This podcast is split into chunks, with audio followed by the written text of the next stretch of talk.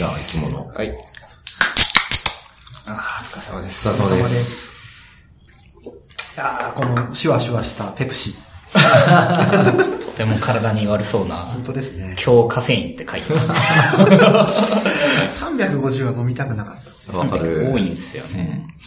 いや、今日、あの、ファーストプレイスから、この、引っ越しをする日っていう、あれなんで、そうですね。夜がそもそも使えないので、昼休みに撮っております。はい。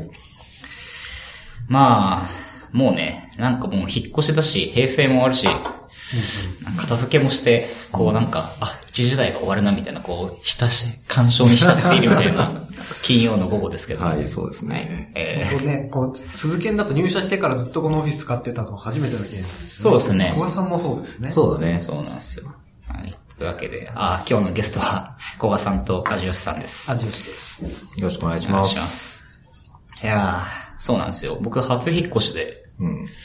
2012入社なんで、で、まあインターン入れると2010年の時から、あの、アジトとか、パンケアとか使ってるんで、うわなんかね、ああ、寂しいなって、ちょっと急に なってますけど。ね思ったより寂しい気持ちがあるね。わかる。やっぱオフィスだけじゃなくてね、その、アジトがあってとか、まあその、やっぱインターン結構長くパンケアとかでうん。集中してやってたりとかもするから、ちょっとやっぱ思い入れがあるよね。そうっすよね。そうですね。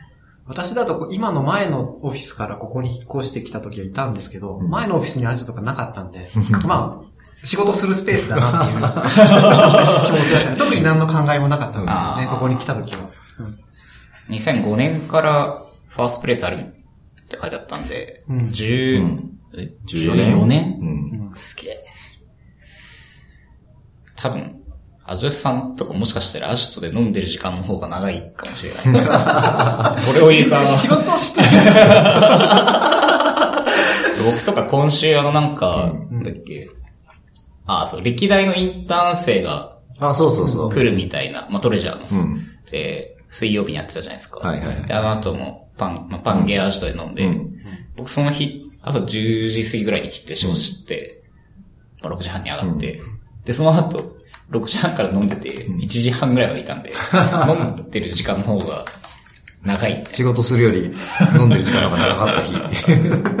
小川さんもそのぐらいまでいましたよね。じそうだね、1時午前半ぐらいまでいたんじゃないかいやそう、とかもね。ああ、そう。そうなんですよ。ゴールデンウィーク、これ今ゴールデンウィーク前に撮っていてるんですけど、ゴールデンウィーク明けから僕ら新しいオフィスにそうですね移転でございます。えっ、と、ソラスタ、な。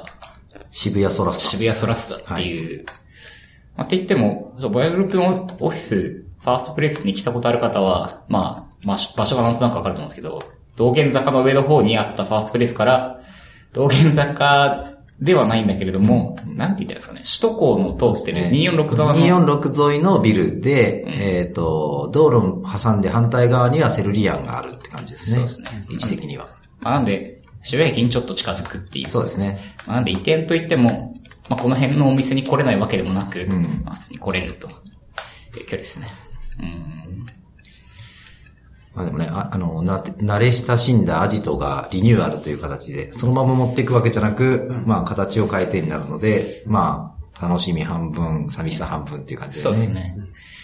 どうやらなんか椅子とかね、机とか全部うん変えて、そうだね。見た目も全然変わるっぽいんで、まあなので、リスナーの皆さん、あの、ぜひ遊びに来てください。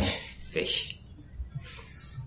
どうなんだか全然知らないんだけどね。わかります。僕もね、仕事室行ってないんで、いやあれ難しいよね。図面だけで想像できる人って、やっぱりその、やってる人じゃわかんなくて、確かに俺ら図面だけ見てもやっぱり完成図とはちょっとズレがあるもんねなん。か CG で、もうあるんだ、うんあるある。あの、イメージする。謎はイメーまあまあまあ、まあね、まあ最初は多分全然使い方があれなんで、うんまあ徐々にっていう感じですけど、まあ今のアジトもね、あの、使いながらみんなで少しずつ増やしたり、使い方変えたりしてきたからね。そうっす。ジ。そうですね。まあ、そういうことで、まあ今日は引っ越しをしつつっていう感じなんですが、まあ引っ越しの合間に、まあ平成が終わるんで、ちょっと平成終わるなっていう話を一応やっとくかっていう、あの 特番的なやつです。まあ緩い感じで。なんで今日はですね、あの、全然前向きな話がなく、前向き昔の話しかないという。あれですんで、昔話を聞きたくない方はここであの、ああ、そうですね。俺たちは未来のことしか興味ねえって人は、ここで 未来に対して生産的な話ができるかというとわからない回だと思います。今日は何も生産的な話はしないんで、まあ、普段してるのかみたいなのはあるんですけど、はい、まあ、はい。って感じです。まあ、ってことでですね、まあなんか、まあ、ジョスさんも、コアさんも、まあ、てか僕はですね、そもそも、へ昭和63年生まれなんで、平成イコール生きてたみたいな感じなんですけど、人生イコール平成。まあちょっと、まあなんか平成を振り返ろうかなみたいな感じです。でですね、まあ、そうですね。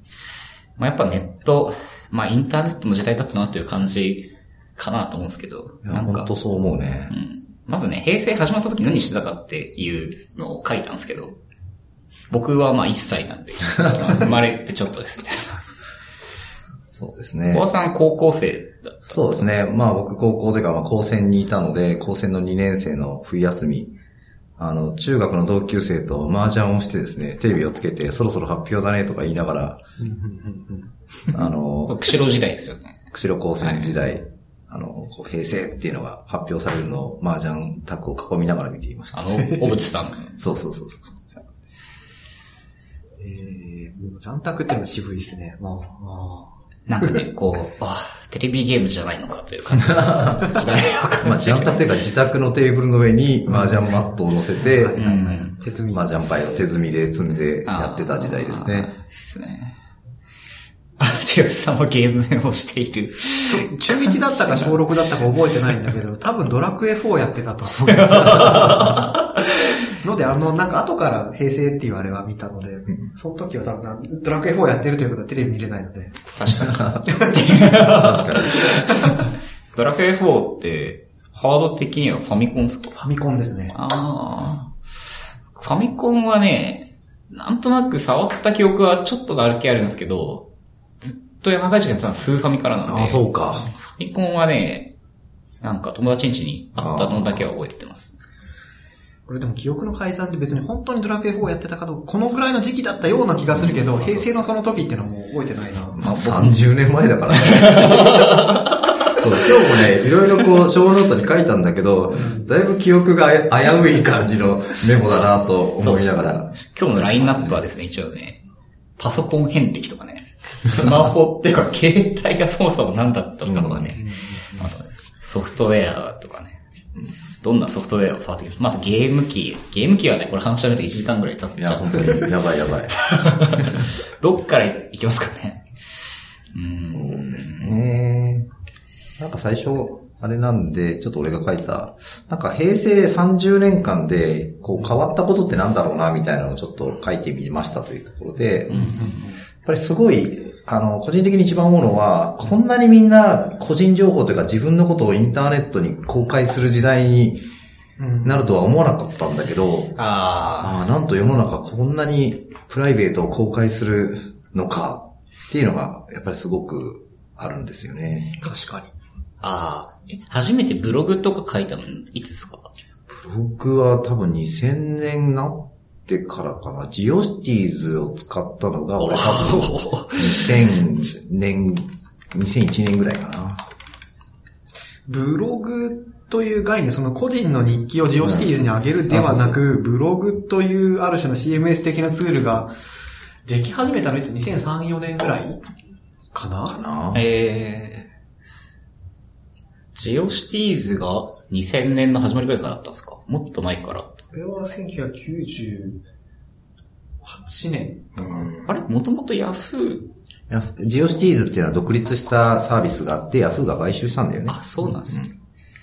ジオシティーズもね、終了。平成とともに平成とともにジオシティーズが終了する。そうですね。カテゴリー型検索の時代じゃないですか。カテゴリー型？なんて言うんでしたっけ？ディレクトリ型？ディレクトリ型？あ、ジオシティーズは、アメリカで誕生したのが1994年で、1997年に日本法人設立、えー2000年からヤフージオシティーズになりました。と書いてありますね。じゃあもう本当に日本に来来てすぐって感じですね。2000、2000年か。2001年。自分もね、初めてブログ書いたのとかはね、なんだっけななんかライブドアブログのアカウントとかありましたね。中はいはいはい学校の時かな。あとみんな、多分女性陣はあの、なんだっけ、なんとかプロ、全略プロフああ、全略ブログね。とかをね、使ってましたね。あーななるほどな。そう、この、なんだろうな、個人情報を公開する人、こと、あ人が増えたっていうのは本当そうで、昔、2000年代前半ぐらいって、会社の人に SNS の ID とか、あんまりバレないようにしていた。ブログのね、あの URL だったり、ツイッターアカウントとか、うんこれはもう完全にプライベートなものだし、そうですよね。ちょっとなんかうん私もこ、うんと、このボヤジグループに入社した時は、勝手な ID の味吉とか、そういうのが私のだって特に誰にも言ってなかったんですけど、今やハンドルネームで呼ばれるし、始末になってしまいました。会社のハンドルネームで呼ばれてるからね。まあそんな、まあこの辺はすごい、なんか平成の間にすごく大きく変わったなと、個人的に思ってることですね。ネット上で友達を作るっていうか、繋がるみたいなのって僕多分、うん。ミクシーですはいはいはい。ね。高校卒業ぐらいの時かな。うん。うん2005年とかぐらいから、僕北海道から大学来る東京だったんあはいでうん、ちょっと連絡取れるようにしようよみたいんでうん、うんみんなとりあえずミクシーで繋がって、ちょっと今掘り返すとやばい。そうそう。で、その公開することと同時に、インターネットに一度公開されたらもう消すことがほぼ不可能っていう時代なので、確かに。なんかそういうその忘れられる権権利みたいのは、なんかもうちょっと強くあってもいいなっていう気はするなそうですね。いや、本当その、うんと、なんだろう。個人情報保護法以前というか、そのインターネット以前と言うべきなのかな。私が2000年に新卒でその働き始めたんですけど、その頃、すごい分水嶺っぽくって、まだ多分、20世紀の頃だと、就職活動するときに、なんかよくわからない業者から山のように資料が自宅に送られてきていたんですよはい。たらしい。うん私も送られてきたけど、などっかの名簿屋から、この人は多分22歳なので、就職するに違いないっていう人に 資料が山ほど送られてくる。っていうのが、多分0年代入ると多分リクナビに登録して、自分で山ほど登録するとかがメジャーになった移り変わりあたりだったんですね、私だと。就職案内士的なやつですか？ななん、なんていうんですかね？郵便が送られてくるってことですか？郵便物が山のようにダイレクトメー。ルね。全部捨てたけど。うん、完全にリクナビでしたね。リクナビうん。はじめ、うん就職支援サービスがたくさんあります。この時、まあ2012年とかあります。だいぶ最近。まあその、個人情報だったり就職するみたいなところ、そういうものがインターネット上での、に情報が乗っかってくるっていうところがやっぱりすごい大きかったなっていうのですね。ね。ツイッターとか何年くらいやってます？あれ確か見れたよね。僕ね、多分最近10年ぐらいやりました。2009年ぐらいだったかな。俺2007年4月に登録ってなってる。私も2007年4月に登録ってなってある気早いで。すね。なんか、そのあたりで唐突にドバッと来たけど。2000、いえ ?2006 年ぐらいからあるんでしたっだっけね、割と早い方だったとは思うけど、なんかあれなんでね、この時もツイッター使ってないからもちろんツイッターを知る、ツイッターでツイッターを知れるわけがないんだけど、その頃、この2007年とかに、やっぱりその、あの、ブログを書いてる人たちがいっぱいいて、そのよく購読し、ブログ、購読しているブログの人たちが、なんかツイッター面白いらしいぞって言ってたのが、多分この2007年の前半ぐらいだったんじゃないかなと思うんで、多分それ見て、とりあえず撮っとくかと思って撮った覚えがある。け ?2006 年3月ですって。まあ、ツイッター設立。多分そこでは飛びついてないんだけど、1年ぐらいして、その、いわゆるテック系のブログ書くブロガーたちが、ツイッター面白いって言い始めたような気がするな。そんな頃ですね。ツイッター以前だと、いや、あるツイッターが割とよく使うようになってもしばらく、なんというか、テッキーな人たち界隈だと、ハテナ ID をハンドルネーム代わりにする、はいなんとなく文化、ハテナ ID で言うと何々ですみたいなうんうん。まあ、勉強会のプレゼンの最初でも言ってみたりみたいな感じだったんですけど、いつの間にかあんまりハテナ ID じゃなくて、まあ、ツイッターの ID とか、GitHub アカウントを名乗るようになってきましたね。まあ、ハテナさん B2B になんか軸足を置きつつある感じなので。うん。この間もね、あの、プレスリリースが出てましたよね。ああ、任天堂さんとスマブラやるやつ。の、はいはい。いやーあ、そうそうそうそう。出てましたね。いやー、そっか、ツイッターでも2006年か。2006年って平成何年だ ?2006 年は、18年か。あ最近ですね。最近そのだね。前のネットってどうなってたんだ平成の後半の方か。ツイッターというのは。僕のインターネット多分ミクシーぐらいからスタートみたいなイメージ。何して、その前何してたのか？でもなんかね、小学校かなんかのじゅ中学校だったかな？なんかウェブページを公開しようみたいなのありましたよ。うーん、すごい。10平成だから、12、3年とかかうん。な。情報の授業で、うんその、自己紹介ページを作ろうみたいな。おーすごい。やりました、やりました。まあでも前半はやっぱり Yahoo! イコール日本のインターネット的な感じだったけどね。うん。だってもう、えっ、と、日本のメーカーのパソコンを買って、ブラウザを立ち上げると Yahoo! のトップページが開くっていう時代だったので。確かに。ホームページ作るのは、いや、でもどうかな。あの、学校の、が大学の、その、まあ自分のアカウントの、ホームディレクトリにパブリック HTML ってあって、ここになんか HTML を置くと勝手にその、あの、うん学校のドメインの学籍、チルダー学籍番号っていうところに、ホームページができるってなってました。全部工事中だったんですけど。ありましたね。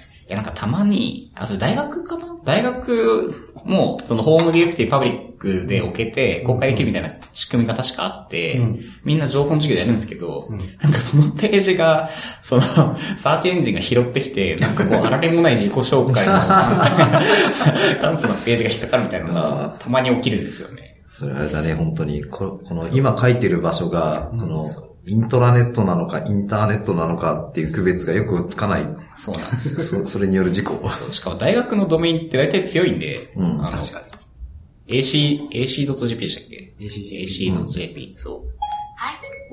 シリが反応した。なるほど。そう来るか。うん。いやーそうっすね。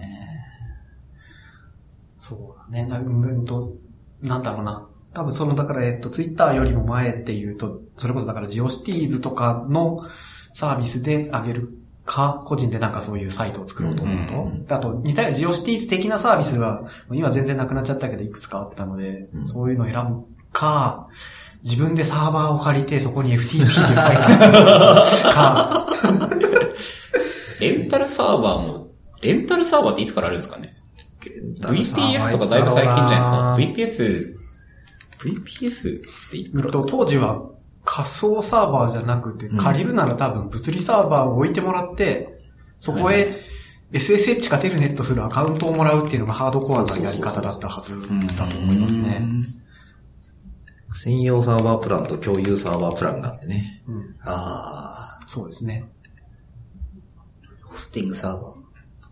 そう、あそう、ホームディレクトリだけもらうと、そう、共有サーバーで安い。ありましたね。だ そうだ。からローカルで HTML 作って FTP でアップするっていう、だから、それを簡単にするようなホームページビルダーみたいなツールを使って、そういうところにアップするっていうのが、まあよくやられてたことじゃないかな。そうですね。あの、なんだっけ。ホームページビルダーとかで作ると、あの、フレームタグ、フレームタグでしたっけ？なんだっけ、うんあの、フレームタグ ?HTML のあの、ああ、フレームタグ。フレームタグですよ、あったんですよね。フレームレイアウトを安倍博士のホームページみたいなやつ。そうなんですよ。安倍博士の、安倍博士のホームページは確かに、こう、インターネットの始まりという感じがしますよね。でこれすごいモダンですよ。安倍博士のホームページ460ブックマついてますね。あ、本当だ、フレームタグだ。フレームタグがなんか、これが出始めた時、お、なんかかっちょいい、すごいって思いましたね。やっぱりね、画期的なその、うん。えー、マテリアルデザインというか、こう、サイドバーレイアウトというかですね。うん。安倍博士ホームページ、本当に、このテーブルのフォーマットって今出ます？これ、ボーダー、無理やりこうしないと出なくないですか？え？こんな、え、何が普通に出るんじゃないえ、デフォルトってこうでしたっけ？うん。ボーダースケルって今もこうなんだ。うーん。本当だ。今、スタイルシートを眺めています。ああ、本当だ。え、でも、ボーダーカラーとか、スペーシングをちゃんと2ピクセルとかグレーで設定します。ああ、なるほどね。これはなんか、のどっちかというと、その、いや、1990年代の水準で言うと力作な類だと思いますね。うんすごい。いつからあるんだろう、この、安倍博士のホームページ。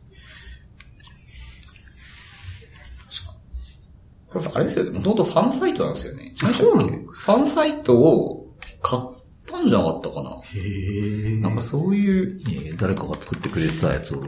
うん。確かね、え？確かそうですよ。確かに、なんか、この、安倍博士のホームページのトップの下の方に、なんか、メール、しげたアットマーク、なんとかドメインって書いてあるから、しげたさんっていう人が作ってんのかな。なるほど。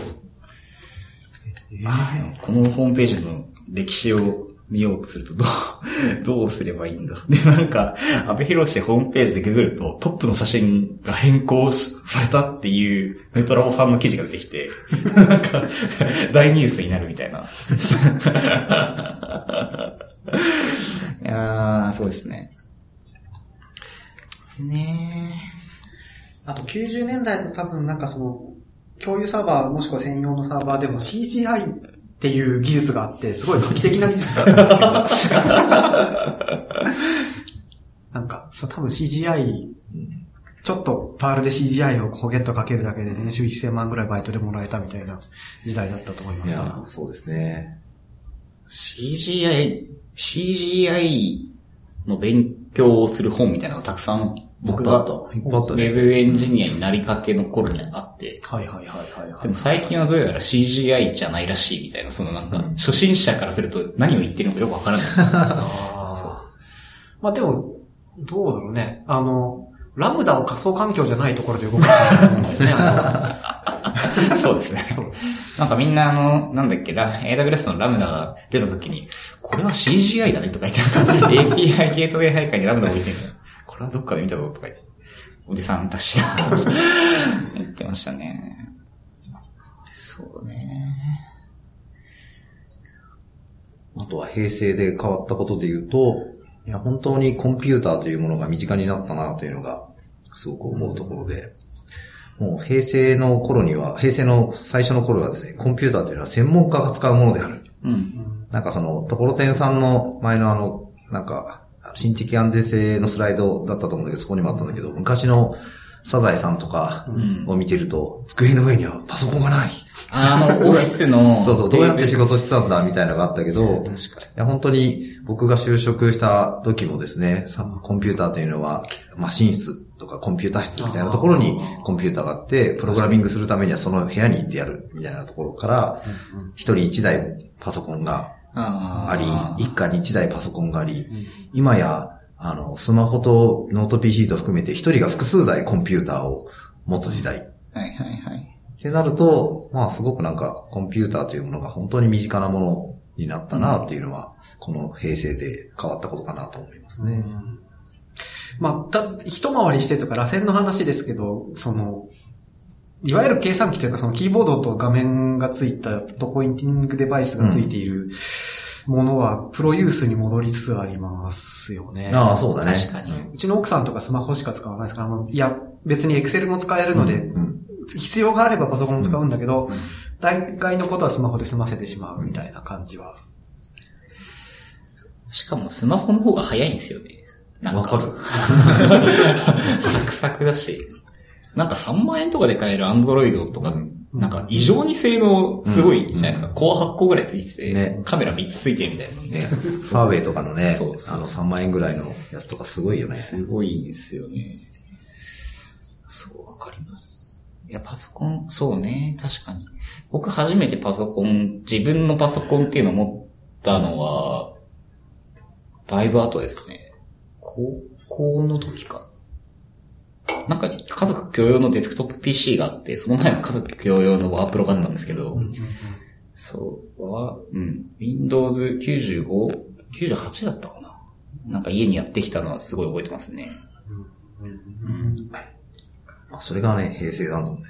まあ、俺は個人のパソコンは、ありがたいことに親が中学生の時に PC6000 を買ってくれたので、あれだったんだけど、まあそれはもう昭和の話なんで。平成になってからはね、多分仕事ではもう最初 NEC 系の会社だったからずっと PC98 使ってて、多分ね、自分で買っ、平成になってから自分で買ったのはね、秋葉行ってね、パーツ買って組み、自作 PC を組み上げたのが多分、平成になってからの自分の一番最初のパソコンだったと思う。なんかこう、東京来てさ、あの、秋葉原行きたいじゃないですか。って言ったらなんかこう、ね、パーツとか売ってんの見ると、これは自分で組組むしかないかなとかって思うじゃないですか。っていうのが確か、平成入って最初の自分のパソコンだったかな。NEC 系じゃなくても、その、こ、ここで言う PC98 って PC98 ですよね。その 98NX って Windows が乗るやつではなくて。あ、そうそう。その頃は、大概仕事では PC98 使うんじゃないですか？うん。多分。だと、だったと思うけどね。んな、わかんない。FMV とか。もう富士通だけは FMV とか使ってたかもしれないですけど。いや、本当に NEC が席巻してた時代ですよ。本当ですね。そうですよね。はい。その席巻してた時代に入社した人たちが45歳で手、平成ですね。平成は、の移り変わりですね。俺、ノート PC はね、最初はね、 VAIO買ったんだよね。確か。あ、バイオ、バイオか。バイオの、あの確か5 505シリーズだったっけな、なんか、バイオって最初に、え？バイオっていつからあるんだろう？バイオは古いよ96年。バイオはノートじゃないバイオもあるから。ああ、そうなんすね。へえ。あ、本当だ。でもあの、の日本製のノートで言うとバイオがもうすげえかっこよかった。バイオは超イケてるイメージありましたね。高くて買えなかったな、大学の時。あ、わかる。あと、そう、うん。すごい、筐体をおしゃれにしてきた。んで、あとハードウェアをすごい、あの、変なやつを、Linux があんまり素直に入らないやつを、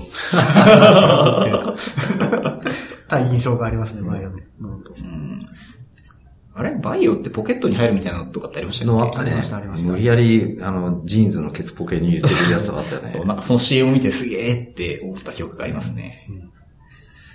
その後ノート、やっぱり家だったらノートだなと思って、やっぱりその、あなんだ、あの、赤い、赤いポッチがすごい良かったので、 ThinkPad に行き、そこから MacBook っていう感じかな、パソコンで言うと。あ。MacBook は最近ですね。最近っていうか、大学、いつだっけな。2011年とか10年とかそんぐらいですね。うん。それ前まではずっと Windows でしたね。私多分、じ自分で占有できるのが18歳の大学に入った時に、親父からお風呂の NEC のノート。まあ、でも PC98 だけど Windows が走るやつ。うん。で、なんと大容量 1GB のハードディスクが すごい。もう何でも入れちゃうみたいな。使い切れないよ、みたいな。あったあった。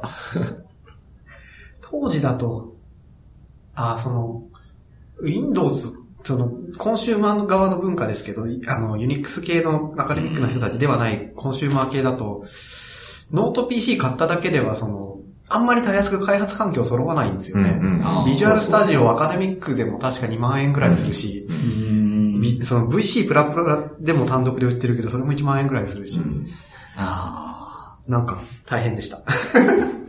GCC とか Windows 用の GCC あったのかな？まああったんだろうけど、なんか、Linux を入れれば簡単に開発環境が揃うみたいな感じのはうんありましたね。あ。はいはいはいはい。Linux でも当時だと FreeBSD も良かったけど、うん。そうだね。で、あと、それの後、大学でその、まあ、その情報室、計算機室にあるワークステーション、適当にどこでもログインして入れるやつを使ったりかなうん。大学ワークステーションありましたけど、ほとんど手元のもう PC が、うんなんかメモリ32ギガみたいなのをバーン積んで、そこで演算を回したりしてましたね。なるほうーん。まあでも、研究室僕がいたの2011、12とかなんで、まあまあ、2010、11、12か。うん。いやー、すごいな。やっぱりあれだよね、あの、iMac が出た時は、初代 iMac っていうかあの、可愛いやつが出た時は結構衝撃だったけどね。確かに。初代 iMac って、あの、カラフルなやつですか？そうそうそうそう。初代、初代でいいのかなその初代だと思います。そうそうジョブズが復帰してやってきたあのそうそうあ、緑これですよね。この、なんかエメラルドグリーンみたいなそうそうそうそう。エメラルドグリーン。三角形ですね。三角形っていうのかな？なんていうのかな？うん。ポップだね。そう、そいつはなんか、なんだろう。画期的なことにフロッピーディスクドライブとかいうレガシーなドライブはいらないって言って、それ言ってた言ってた。最近も、しかもあの、マウスが、あの、あの、ボタンが2つないんでね。確かに。あの、Mac はなんか伝統的にワンボタンでずっとやっていたので、えもっと言うとあれボタンないんじゃなかったでしたっけ？それはもっと後かな。ボタンはあったんじゃないかなわかんない。ー、マジックマウス的な感じってことですか？あの、なんか、ボタンないじゃないですか、あれ。右側を押すと右クリックでじゃないああ、とかではなくじゃなく、えっ、と、右と左という概念がない。あ、ないんですよね。えー、シングルクリック。そうえー。シングルクリックだけで操作できるべきだという思想のもとに、はあ二つボタンを使う、使い分けるなんてそんな難しいことをしてはいけないといううん。思想だよね。なるほど。まあ、なので、Windows パソコンでパソコンにちょっと慣れ親しんだ人が、可愛いからって飛びつくと、すごい、これどうや、どうすればいいの的な。その頃の Mac といえば、まあ、そのフロッピーディスクっていうレガシーなデバイスがあったんですけど、なんていうのかな。面白くって、フロッピーディスクって、なんか、なんだ、カードみたいなものをそのドライブに挿すんですけど、Mac のフロッピーディスクドライブって、イジェクトボタンがついてないんですよ。あ、そうそう。どうやって出すかっていうと、フロッピーディスクをマウントすると、デスクトップ上にフロッピーディスクのアイコンが出てくるので、はい。それをゴミ箱に捨てると、フロッピーディスクドライブからフロッピーがイジェクトされるっていう、すごい、なんかよくわからない。UI だったんですけど、うん。iMac はなんと革新的なことにフフロッピーディスクとかいうレガシーデバイスを廃したので、ついにそのよくわからない UI はなくなりました。フロッピーディスクを排出するのにゴミ箱に入れるなんかちょっと、心理的にデータ消えそうで怖いですね。わかる。なんでそうしたんだろう。まあ、デバイスね。まあでもなんか、そっか。なんかアップルはなんか伝統的にその、あれなんですね。なんか物事をなくしていくというか、USB タイプ A とかもそうだけど。そうそうそう。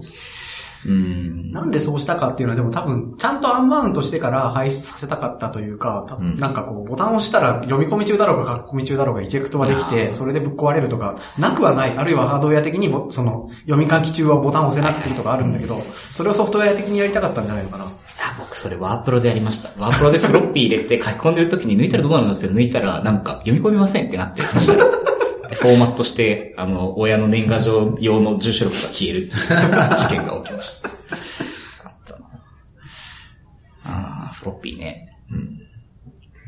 もはや CD すら、CD ドライブついてる機器、僕プレステ4ぐらいしかないんですよ、家に。ああ、そうだよね。わかるわかる。ブルーレイすら見れない。まあ、プレステ4で見るしかない。うん。うん。うん。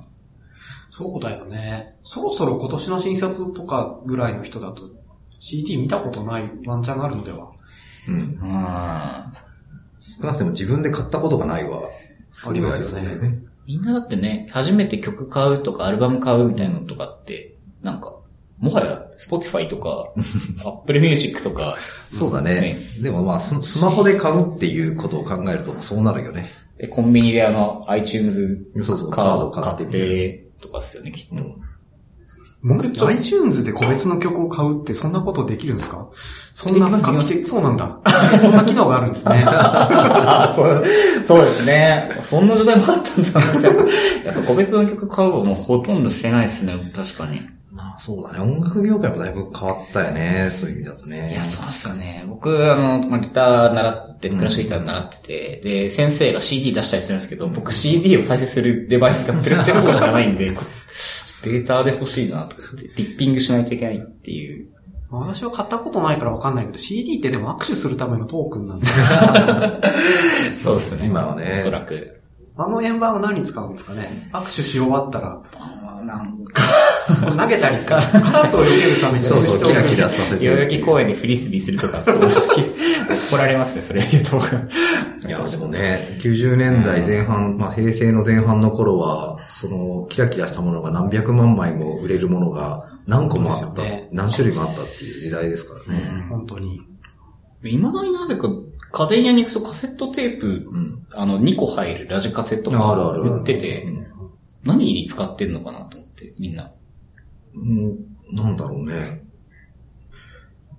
そもそもカセットテープにその音源を保存するのを今どうやってやったらいいかわからない。そのラジカセでできるのいや、ラジカセに CD を入れて、あ、ラジオとかね。ラジオか、し、多分ラジオってカセットテープに録音できますもんね。できるできる。で、まさか CD 焼いて、あえ？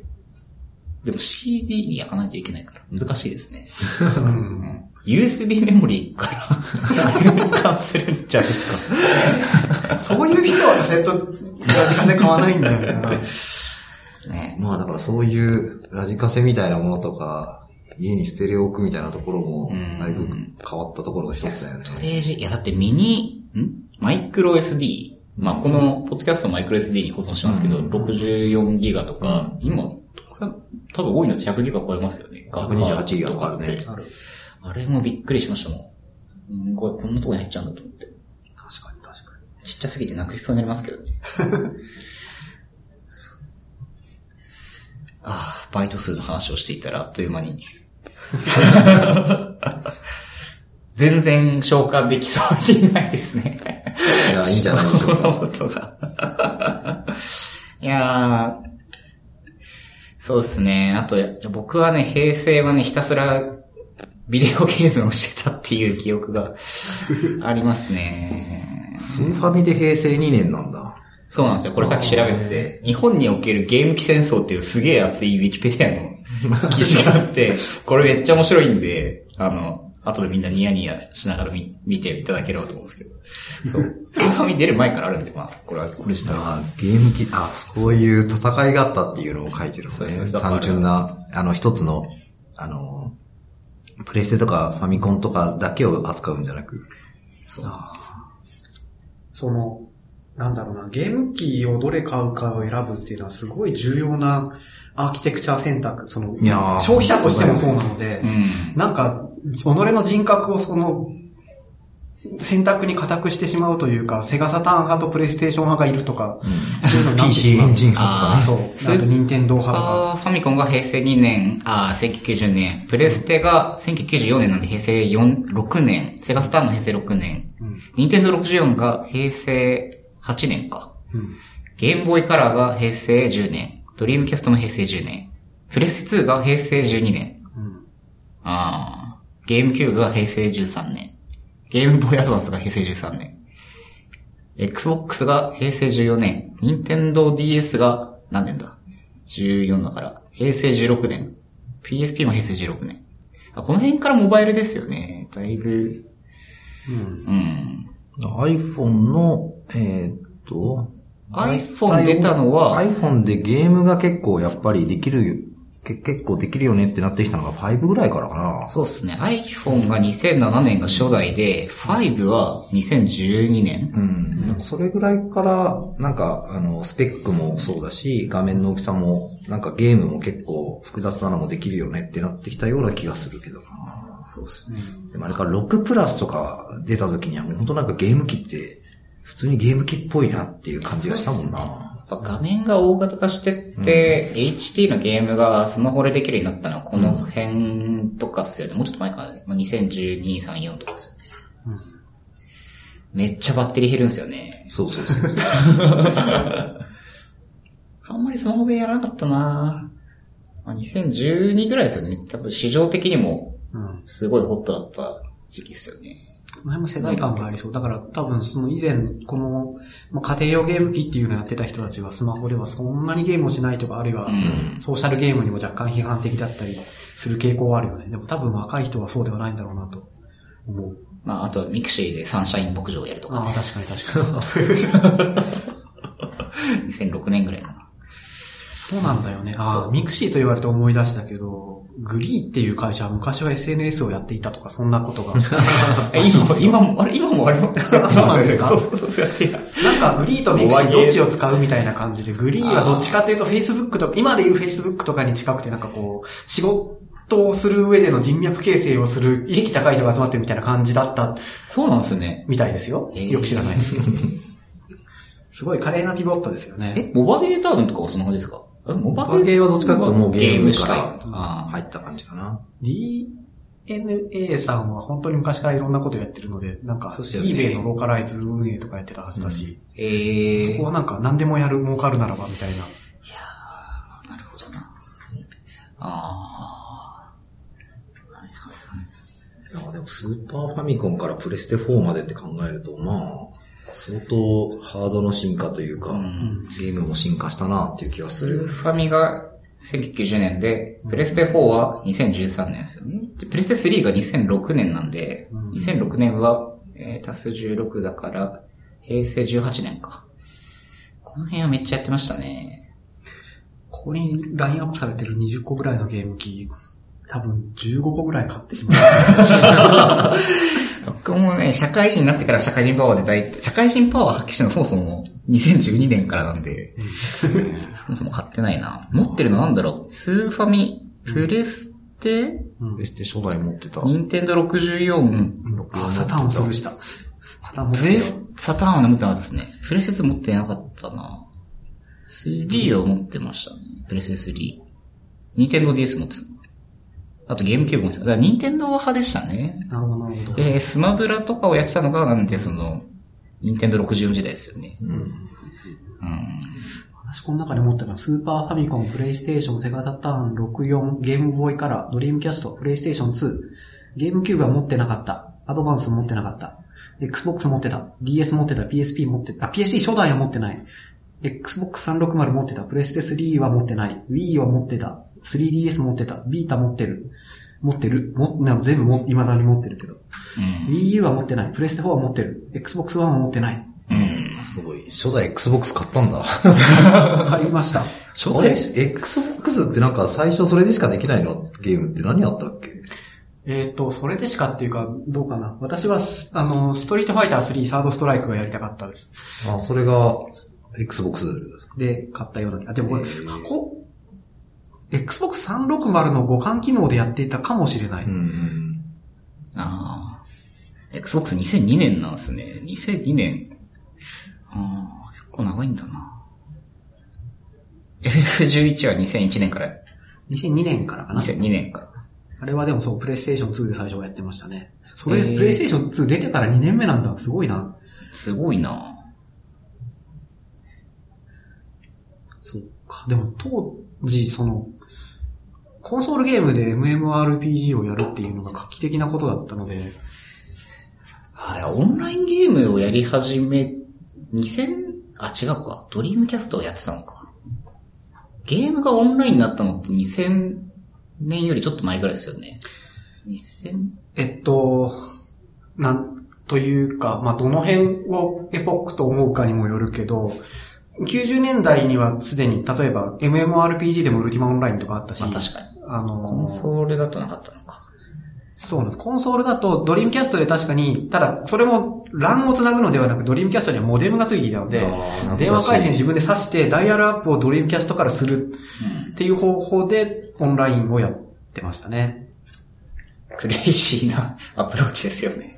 モデルついてるってどういうことみたいな。ええ当時としては極めて真っ当な、そう。テレ、テレ放題の時間に頑張るわけですよ。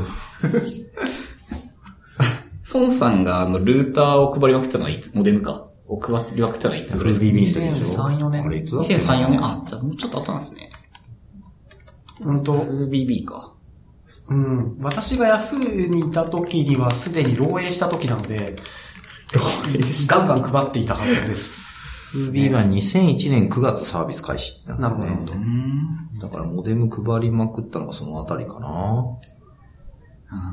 いや、でもなんか、ね、ADSL で劇的に速くなったからあれ？ね。?ADSL っていつからですか ?2000、ADSL っていつからなんだろ ADSL はもうちょっと前からだったかもしれないけど、日本で普及したのはやっぱり YahooBB からだと思う。そうっすよね。2003年、えー、実家に来たのいつだったかなえ、だって1.5メガとかだったんだよ。って言っても今から考えたらあれかもしれないけど。超高速ですよね。だって ISDN を2本束ねても 128K そうそうそう大容量でしたからね。でも2本束ねるのはちょっとブルジョワすぎて私にはできなかったですけど。そう。その頃はね、ISDN64 キロの回線っていうのを NTT が出していて、すごい素晴らしい。でも、日本束ねるなんてちょっとリッチすぎるなって言ってたところに、1.5メガの ADSL、電話回線そのままで、できますそう、。電話がかかるとネットが切れるっていううん。のを、あんまり伝わらないっすよね。まあ、そうですね。知らわからない人はいっぱいいるんじゃないですか。え、でも電話、いや、ネットが切れたら電話が切れる。そりゃそうじゃないですか。電話ってネット経由でするものですよね。あそういえばスマートフォンもそうですね。電話経由でインターネットしてますね。別の意味合いが。そもそも普通の生電話を使わない。店の予約を仕方なくするときと、うん。ぐらいだな。わかる。うん。いや、でもこのおかげで本当にインターネットのサービス化。やっぱり回線が太いからこそできるサービスっていうのが増えたので、うん。いやー、孫正義さんには感謝しかないですね。いや、確かに。そういう面では。それこそ 4G? あれ ?4G いつだ ?4G は？OG 最近な感じがするけどな 4G、2010年ぐらい？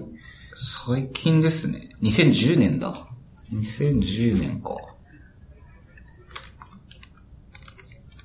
うーん、最近ですね。確かに。2010、2010、そっか。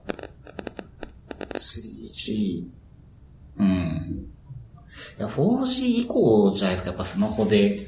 サクサクそうだ。ね。うん。今だってね、たまに超電波が悪くて 3G 環境になるともう大変ないや、本当に。ことに。Google マップとか使わ、使い物にならなくなるよね。そうでもないのかな。いや、ならないと思います。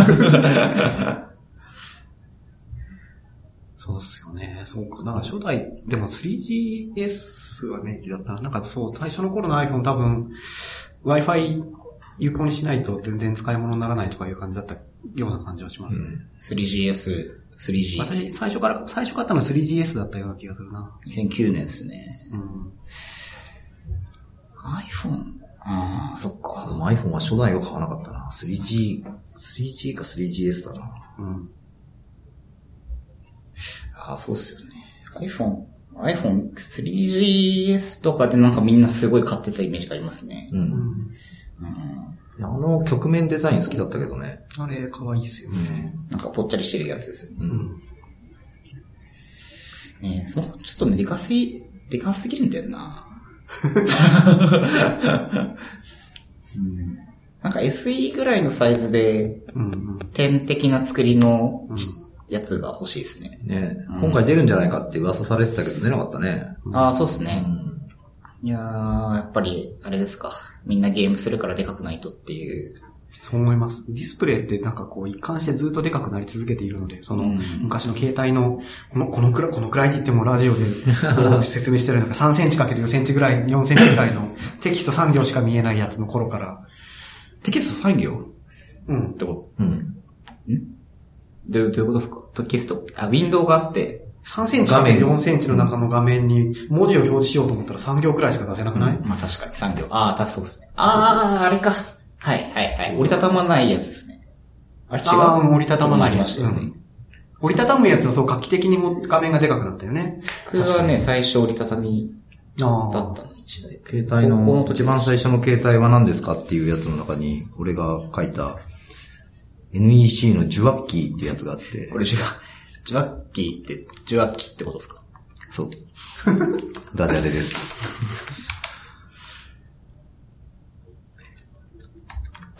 え？出てこない。あ、これジュワッキー？ジュワッキー？俺デジタル。リンクから、リンクからなかったっけ？これ403になるんですよ。あ、本当だ、あれ？なんだろう？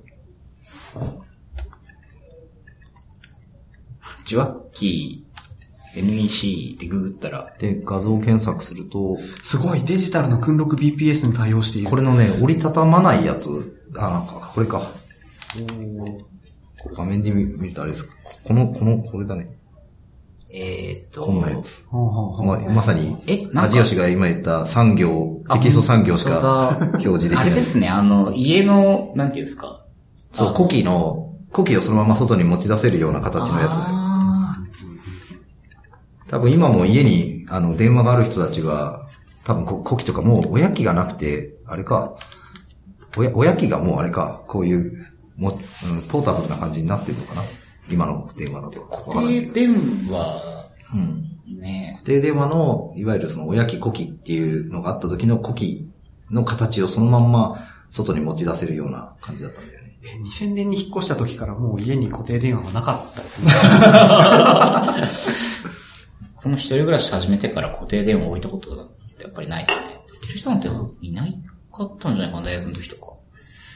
学生は本当にないでしょ。だ、だ、だ、だこの21世紀に入ってからでも、なんかよくわかんないけど、学校の連絡のためになんとかとかそういう事情は、がある人はたまにいるかもしれないとは思います。まあ、小学校の連絡網とかだとみんな固定電話で、うちの近く30、え？ぜ、なんだっけ ?31 番から始まるんですけど、からみんな始まって、その地区の電話番号。やったなそれもでもなんか、なんかずっと昔からそうのように思ってしまうけど、どうも 1900? どのくらいからだろう ?60 年とか、50年だと各家に1台の電話があったとは思えないので、1950年代、うんあったのかな？ないよね、多分。あ裏に1個の電話をなんか借りに行くと50代、か。そうだよね。で、交換手がこう、クシャシャシャシャってこう手で。あるいはその頃であれば。繋ぐみたいな。だって終戦がよよ1945年でしょ、うんそっから10年で各家に1台ずつあったかっていうとちょっと厳しい感じね、そんな感じはしないですよね。だからそう、我々が生まれた時にはすでに各家1台うん電話があったから、それが当たり前のような気がしてしまうけど、うんなんか、全然当たり前ではないし、確かに。もはや各家ではなく一人数台。というよりも電話など使わないとか、まあ、いい話ですね。え、でもだから平成元年にはまだ1、一各家庭に1台固定電話があった時代だよね。と思います、多分。で、そっから今や1人1台。えー携帯、そう、僕がその携帯始めたのは、高校に入るぐらいのタイミングのはずなんで、うん10ん？平成15年とかかな。で、もうカメラがついてましたよ、確か。おお、はいはいはいはい。で、その、モダンだ。モザイクみたいな感じの、10、え ?16 キロバイトとか、なんか、なんかそそれくらいの写真が撮れるとかだったような気がするな。なんかこう、時代を作ったものってその動詞になるみたいなのがあるじゃないですか。かシャメルが動詞になってるってなんかすごいなって思う。シャメルって未だにシャメルって言うんすかね？なんかメールしないじゃんみたいな。あれ多分、だから、最初は商標もしくは特定のサービスシャメールっていううん、シャメール。やつだよね。で、まあ、それを多分語呂というか、う普段で終わるから動詞のように、使い続ける人が未だにいるということだと思います。でもやっぱ、それも世代性があるというか、特定の世代の人がそう言いがち。これは確かにシャメル世代ですね、きっと。なるほど。うん、え、そんなことないと思うよ。え、そうっすか？シャメールはね、あの、2000年前後あたり、もうちょい、1998年とか9年とかそのくらいのサービスだと思う。そう。あー、サービスは。なるほど。うんで、なんか当時多分白黒端末で、ほんとさっきの3センチ ×4 センチぐらいの大きさの、なんというか、もうほんとモザイクというかドット絵みたいな画像を送ることができるっていうものだった。あー違うへえ。一応ウィキウィキペディアによると、2000年に初めてカメラ付きの携帯電話がシャープから出た。で、それのおかげで、え J フォンのその市場占有率が大きく上昇して、翌年2001年、2002年にかけて、えードコモとか、えっ、と au もその同様の機能をつけたと。あ、本当だ。あ、ソフトバンクモバイルが提供し、旧ボーダフォンが提供している携帯電話のメール、電子メールサービスの一つでって書いてますね、社メール。ええもっと言うと、ここで言うメールって、いわゆる SMTP で送るやつじゃなくて、キャリアメールと呼ばれるものに載せることができる。だったか、キャリアメールを今まで使ってたんだけど、SMTP で送る普通のメールプロトコルであれば、添付ファイルとして画像を送ることができるので、なんとすごい、メールと一緒に写真を送れるのだっていうサービスだったような気がする。ああ、キャリアメール、キャリアメール、使わなくなったの、割と最近なのかなあ、ここで言うキャリアメールっていうのは、え？多分、キャリアから発行されるメールアドレスのことではなく、ない、じゃない。ど、キャリアが提供する独自ネットワークによるテキストメッセージングサービスのことをキャリアメールと言った。やばい、わからない。なるほど。ええ携帯ネットワークって結構昔からその、いわゆる全インターネットと切り離された独自の変な進化を遂げていて、うんその中に閉じていたんだよね。そのパソコンから携帯ネットで見れるホームページとかを見ることができない。そもそもネットワーク的に違うから。とかいうのが、なんとなく融合してき始めたのが iPhone が出始めた頃で、あ iPhone はそもそも、そう独自ネットワークではなくインターネットに直で見れるのである。なぜならこれは高性能だからって奴は言ってたけど別に高性能ではなかったんだけど。標準プロトコルいろいろ対応してるからメールも普通の電子メールだし、あの、ウェブもパソコン用のサイトが見れるんじゃないって言ってた。あ。ああ。そう、なんか、i、それこそ i モードとか、うんうんうんなんか、そうそうそう、独自の、なんかクローズドネットワークだったんですよね。うんキャリアの中のみで使える。し、あの、な、i モードのサイトはもちろんドコモのサービスか、端末から、ドコモの回線からしか見れない。うん。だったんですよ。そう、それはなんか、思い出してみないと全然思い出せない謎の編成の。なんか簡単に課金ができた記憶がありますね。あの月額利用料から引けるっていうのが、そう、なんか、エンジニアになる勉強してた時に、その、なんか、ガラケー向けサイトを作るみたいなのがあって、なんか、すごい、なんか、なんだろう。い今となっては何、何もその知識は使わないんですけど、なんかこう、なんだっけ、ID の扱いとかもそうだし、なんかこう、認証周りとかの作り方も全然違うし、そうですね。あの頃、流行ったのが簡単認証、簡単ログインだっけログイン。簡単ログインだっけそんなものないので、商標ですよね。そういうこと名乗るけど、クッキーが食えなかったんだよね。そうそうそうあの、携帯のブラウザあは。そうそうそう。だから、セッションを維持することが極めて困難だった。なるほど。ああ、1時間経ってしまった。なんと、なんと。早い。えー、終了ですね。ラストこのソフトウェアぐらいちょっと、はい、軽く触れますかはい。触れとく？いいですよ。思い出に残っているソフトウェアコーナーですね。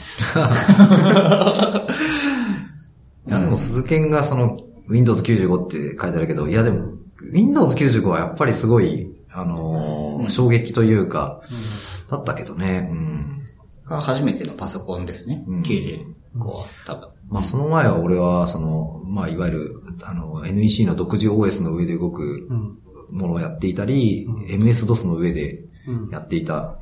まあその、いわゆる作るソフトウェアも、うえっ、と、いわゆるこう超、あの、と手書きしていたものをパソコンの画面に打ち打ち込んでいくと、あの、コンピューターが自動で計算してくれます、ラッキーっていう、嬉しいっていうようなものを作ってたところに、ものすごいビジュアルなものが出てきて、で、さらに、あの、もう俺は職業プログラマーだったので、やっぱビジュアルスタジオっていう開発ツールが非常によくできていて、確かに。その頃作りたかったものをビジュアルベーシックというもので、なんと画面に部品をポンポン貼り付けて、その部品をダブルクリックすると、ボタンを押した時の操作をうんうん。書くだけでいいっていうので、めちゃめちゃこう、あの、生産性が上がったっていうのは衝撃だったけどね。僕これ Excel の VBA である画面も作れるんで、うんそう。あれあの、そう、クリックのイベントとかをあそうそうそう。作れるのを、あすげえコードが生成されたなんだこれみたいなのを思った記憶がありますね。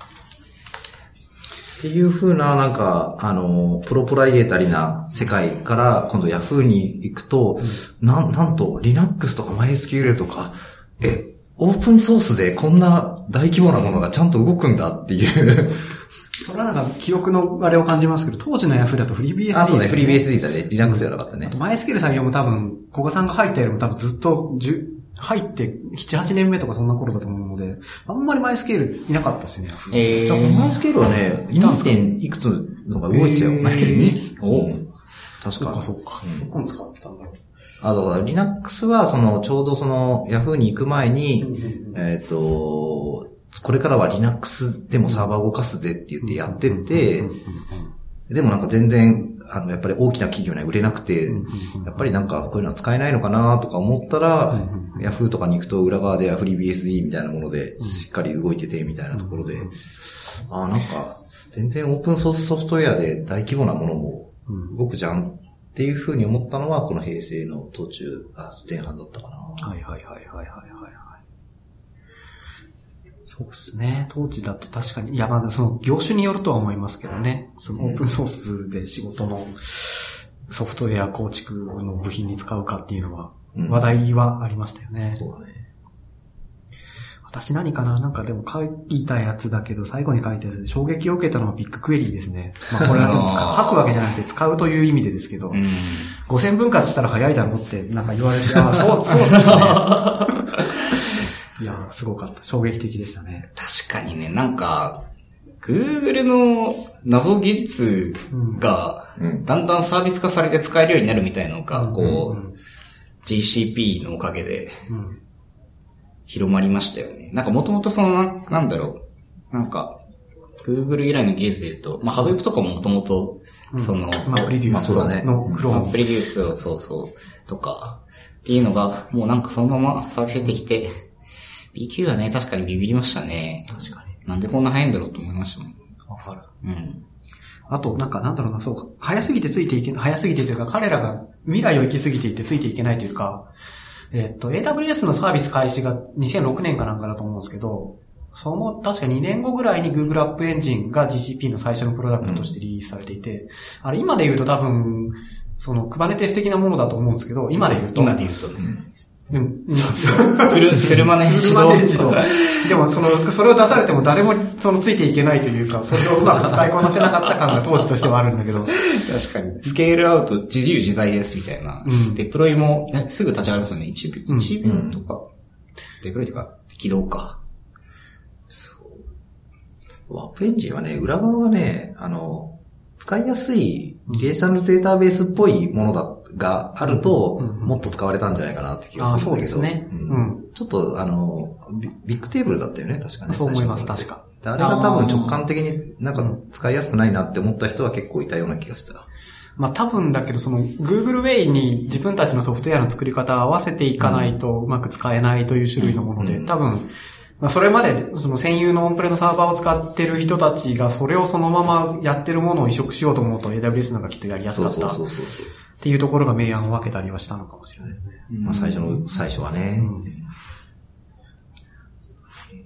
ソフトウェアじゃないんだけど、あの、俺やっぱ JavaScript ががすごい、うん。いろいろ変わってったなっていうのはやっぱり面白かったなと思うんだよね。最初こう、うん。HTML に動きをつけようってやって、JavaScript 1.0とかあって、うん。DHTML とかってあ言われた時代があって、で、なんか、まあ、使い方も良くなかったのかもしれないけど、結構悪者というか、うんサイトを遅くするとかえ、え使いづらいとか、マウスをキラキラさせるとか。うんなんか、結構、なんかあまり人気のないというか、仕方なくやるけど、あまり使いたくないものっていうようなイメージがちょっと最初はあったんだよね。それが今やすごいモテ言語でいろんなところで使われてるっていうところが 面白いなって思うんだよね。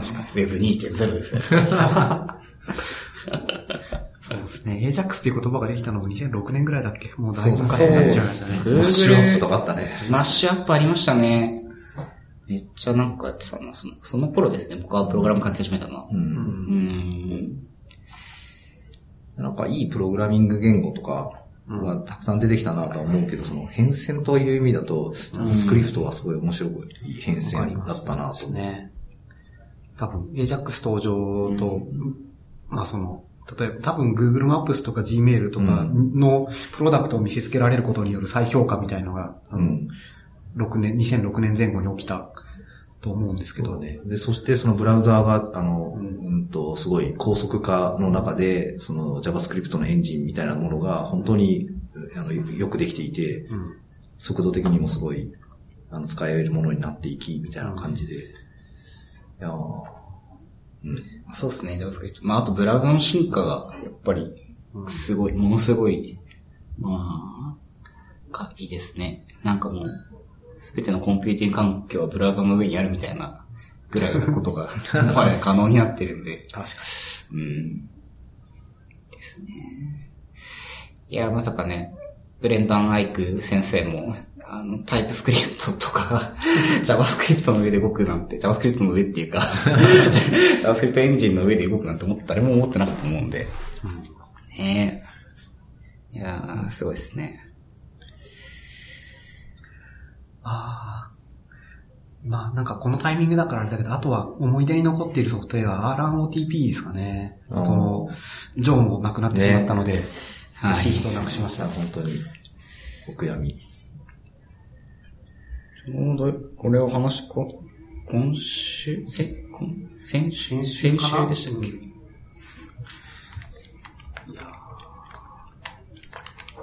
なんかね、RNOTP すごい。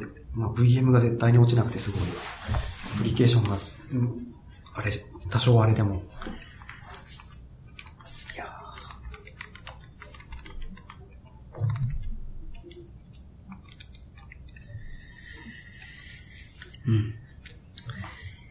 やー、振り返りましたね。ー、振り返りましたね。これで、これで、次の回からは前に向かって進んでいけるというこれからは令和で。ええ じゃあ、令和？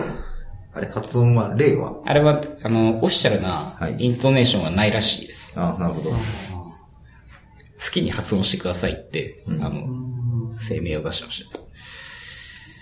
ということで、次は、令和に、はい。令和、あの、ソソラスタでう、ん、確かに。新オフィス、新保湿ソラスタで、令和の話をしていきましょう。話をはい、そうですね。はい。まあね、次のね、令和では僕たちがこの、なんだろうな、振り返った時に名前が出るようなサービスとかを作っていきたいですね。確かに。はい。やっていきましょう。はい。参りましょう。はい。というわけで、えっ、と、今日のエピソードは、何回目だっけ？アジト FM46 で、えっ、と、平成で46回やった。平成で46回、まあそうですね。まあ、2年弱ですね。